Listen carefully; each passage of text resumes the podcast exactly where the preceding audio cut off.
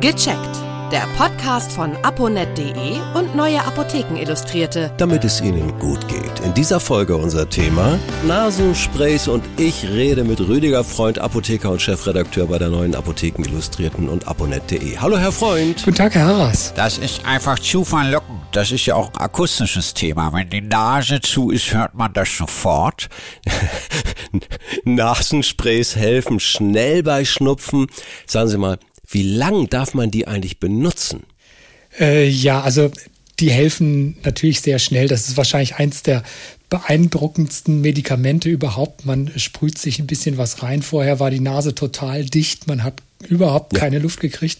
Und dann ist es wie Sesam, öffne dich und äh, man kann äh, innerhalb von fünf Minuten wieder frei durchatmen. Also das ist natürlich äh, klasse und äh, verlockt natürlich auch dazu, so ein Präparat häufig zu benutzen. Aber die Hersteller sagen, es sollte nicht länger als sieben Tage am Stück angewendet werden. Warum, wenn ich fragen darf? Ähm, ja, das ist der Nachteil dabei, dass die Nase sich an diesen Wirkstoff gewöhnt. Und das ah. heißt, wenn man das zu lange nimmt, also äh, regelmäßig über viele, viele Tage oder Wochen, dann ist es so, dann wirkt dieses Spray zwar noch, aber wenn es dann nicht mehr wirkt, schwillt die Nase wieder zu und man ist quasi wieder am Anfang des Problems angelangt, die Nase ist dicht. Und dann sprüht man wieder was rein und dann geht sie wieder auf und so weiter und so fort. Also da setzt dann so ein Teufelskreis ein. Und damit das nicht passiert, sagt der Experte nicht länger ja. als sieben Tage. Und normalerweise nimmt man ja sowas ohnehin nur, wenn man äh, eine Erkältung mit Schnupfen hat, wo dann die Nase durch die Erkältung zugeschwollen ist. Also eigentlich ist die ja nach sieben Tagen auch meistens weg und dann braucht man es einfach nicht mehr. Die klassische Lebensregel, zu viel von was auch immer ist nie gut. Ja, ganz genau. Und äh, noch dazu ist, ist bei dem Spray vielleicht ganz sinnvoll, wenn man es anwendet. Also die Hersteller sagen dreimal am Tag und ähm, mhm. am besten verteilt man das so ein bisschen über den Tag. Also so alle acht Stunden, dann hat man wirklich die beste Wirkung über den ganzen Tag weg. Also dass man dann auch guckt, dass man vielleicht abends vorm Schlafengehen die letzte Dosis nimmt, damit man auch über Nacht gut atmen kann. Ich möchte Sie mal ein bisschen löchern. Es gibt ja ganz unterschiedliche Nasensprays, die auch durchaus unterschiedlich wirken. Ja. Gibt es auch natürliche, sanfte Nasensprays? Ja, also im Fall von Schnupfen kann man auch versuchen, mit der natürlichen Variante zu arbeiten. Das sind dann meistens äh, Sprays, die äh, Meersalz enthalten und teilweise auch ätherische Öle. Also das ja. soll dann, äh, sagen wir so, die wirken nicht in dem Sinne abschwellend wie die, die man kennt, die üblichen Schnupfensprays, mhm. sondern ein bisschen anders. Die sollen dann zum einen durch das, das Meersalz soll die Nase so ein bisschen befeuchten und reinigen, dass der Schleim rauskommt und flüssig bleibt. Das ist auch ganz sinnvoll. Und der Zusatz von den ätherischen Ölen kennt jeder, der mal an Pfefferminz äh, gerochen hat.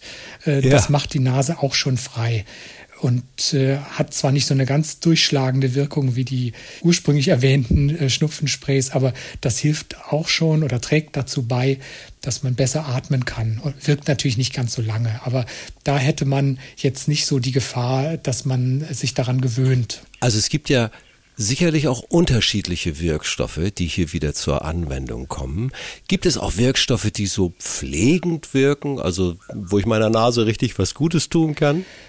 Ja, das gibt es durchaus auch. Interessanterweise sind pflegende Wirkstoffe auch oft den Schnupfensprays zugesetzt, was ja auch Aha. sinnvoll ist, denn wenn die Nase angegriffen und wund ist, innen durch das ganze Naseputzen und überhaupt auch durch die Anwendung von diesen abschwellenden Nasensprays, da äh, hat man gerne was Pflegendes dabei und da wird zum Beispiel Dexpanthenol zugesetzt. Das ist so Aha. ein Wirkstoff, den der ein oder andere wahrscheinlich kennt, aus so Wund- und Heilsalben, die man einfach ja. für. Äh ja, wenn man den Beipackzettel durchliest und was von den Wirkstoffen versteht, so wie Sie. Aber äh, ich verstehe es nicht, aber es ist drin. Es ist so ein pflegender Wirkstoff drin. Ja, genau. Die, die Cremes, die haben auch schon entsprechende Namen. Deswegen ist der, ja. die, dieser Name mit dem Panthenol, das ist dem einen oder anderen sicherlich geläufig. Also oh ja, ja. das gibt es halt auch in Nasensprays drin. Dann gibt es auch etwas, beispielsweise die Hyaluronsäure in Sprays, die auch dazu beitragen soll, dass die Nase befeuchtet wird.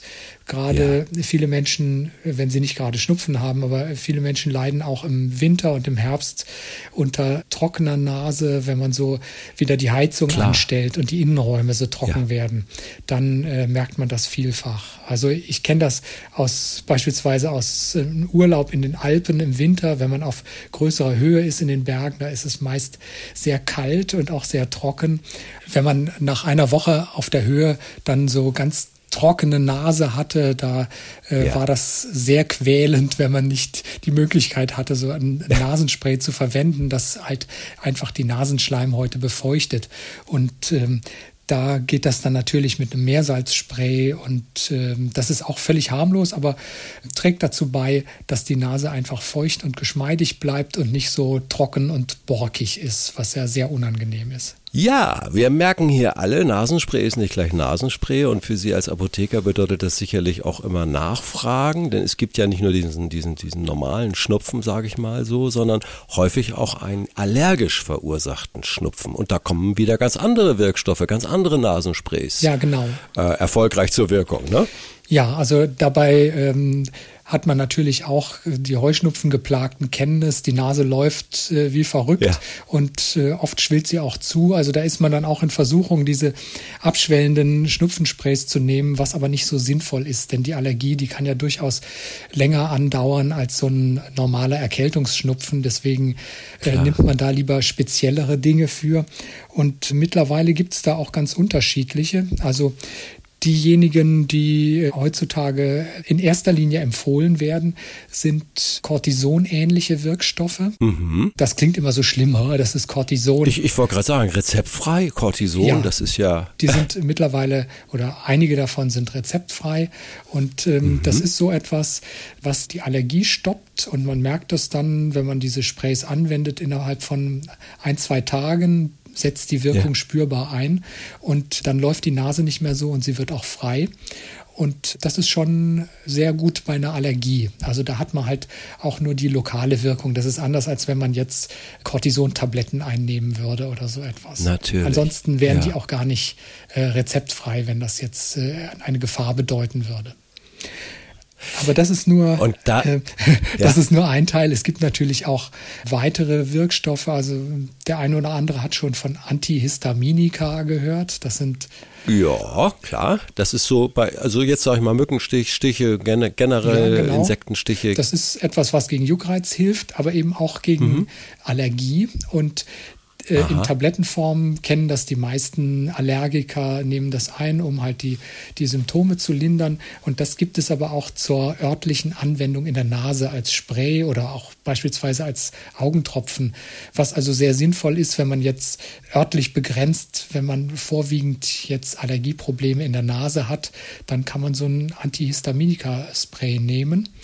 Das würde auch dazu führen, dass das Naselaufen und das Jucken besser wird und man einfach wieder besser atmen kann. Allergien kommen ja nun bei manchen leider alle Jahre wieder, ja. ne? wenn es anfängt zu blühen oder wie auch immer. Der Schnupfen kommt ja auch alle Jahre wieder, also ist er ein treuer Freund und Begleiter von uns.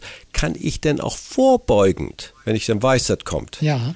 kann ich auch vorbeugend Nasensprays benutzen?